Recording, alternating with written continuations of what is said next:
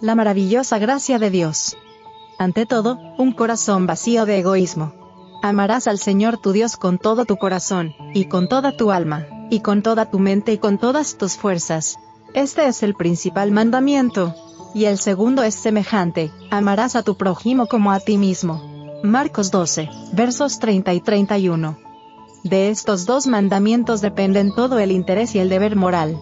Los que cumplen su deber hacia los demás en la misma forma en que quisieran que los demás lo hicieran con ellos, se ubican en tal posición que Dios puede revelarse a ellos, serán aprobados por Él.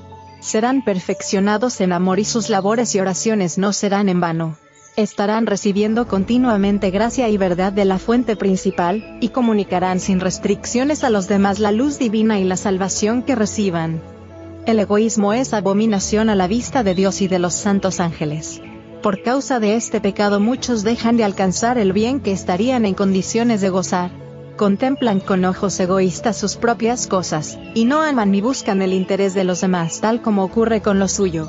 Invierten la orden de Dios en lugar de hacerles a los demás lo que les gustaría que los otros hicieran por ellos, hacen por sí mismos lo que les gustaría que los otros hicieran por ellos, y les hacen a los demás lo que les disgustaría que les hicieran a ellos. Testimonios para la Iglesia. Tomo 2.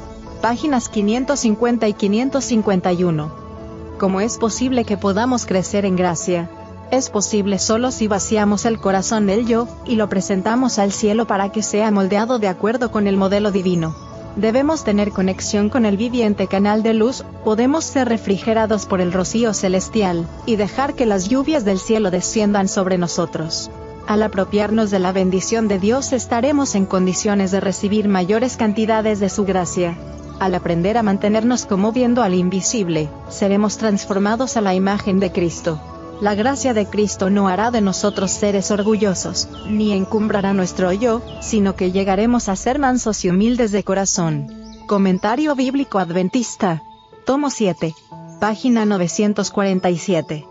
El crecimiento en la gracia no os inducirá a ser orgullosos o jactanciosos, ni alimentará vuestra confianza propia. Meditaciones matinales. Página 107.